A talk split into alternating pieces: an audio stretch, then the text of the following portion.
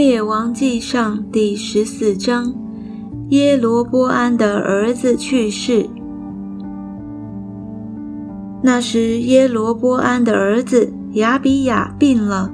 耶罗波安对他的妻说：“你可以起来改装，使人不知道你是耶罗波安的妻，往示罗去，在那里有先知雅西亚。”他曾告诉我说：“你必做这民的王。现在你要带十个饼与几个薄饼和一瓶蜜去见他，他必告诉你儿子将要怎样。”耶罗波安的妻就这样行，起身往示罗去，到了亚西亚的家。亚西亚因年纪老迈，眼目发直，不能看见。耶和华先小谕亚西亚说：“耶罗波安的妻要来问你，因他儿子病了，你当如此如此告诉他。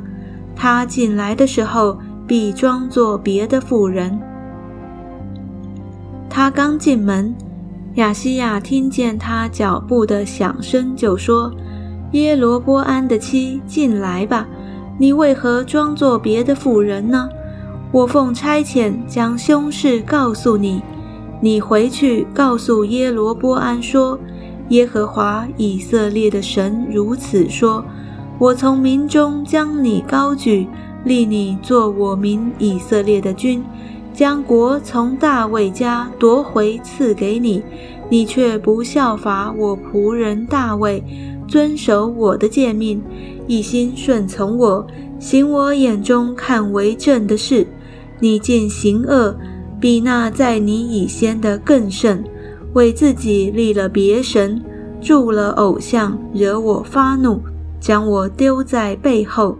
因此，我必使灾祸临到耶罗波安的家，将属耶罗波安的男丁，无论困住的、自由的，都从以色列中剪除，必除尽耶罗波安的家。如人除尽粪土一般。凡属耶罗波安的人，死在城中的必被狗吃；死在田野的必被空中的鸟吃。这是耶和华说的。所以你起身回家去吧。你的脚一进城，你儿子就必死了。以色列众人必为他哀哭，将他葬埋。凡属耶罗波安的人，唯有他得入坟墓，因为在耶罗波安的家中，只有他向耶和华以色列的神显出善行。耶和华必另立一王治理以色列，到了日期，他必剪除耶罗波安的家。那日期已经到了。耶和华必击打以色列人，使他们摇动，像水中的芦苇一般；又将他们从耶和华赐给他们列祖的美地上拔出来，分散在大河那边，因为他们做木偶，惹耶和华发怒。因耶罗波安所犯的罪，又使以色列人陷在罪里。耶和华必将以色列人交给仇敌。耶罗波安的妻起身回去，到了德撒，刚到门槛，儿子就死了。以色列众人将他葬埋，为他哀哭，正如耶和华借他仆人先知亚西亚所说的话。耶罗波安去世。耶罗波安其余的事，他怎样征战，怎样做王，都写在以色列诸王记上。耶罗波安做王二十二年，就与他列祖同睡，他儿子拿达接续他做王。犹大国的王罗波安。